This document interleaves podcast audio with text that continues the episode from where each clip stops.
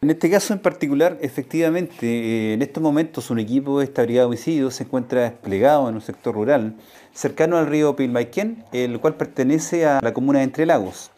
En dicho lugar se está realizando el reconocimiento externo policial a un cadáver de sexo masculino, adulto,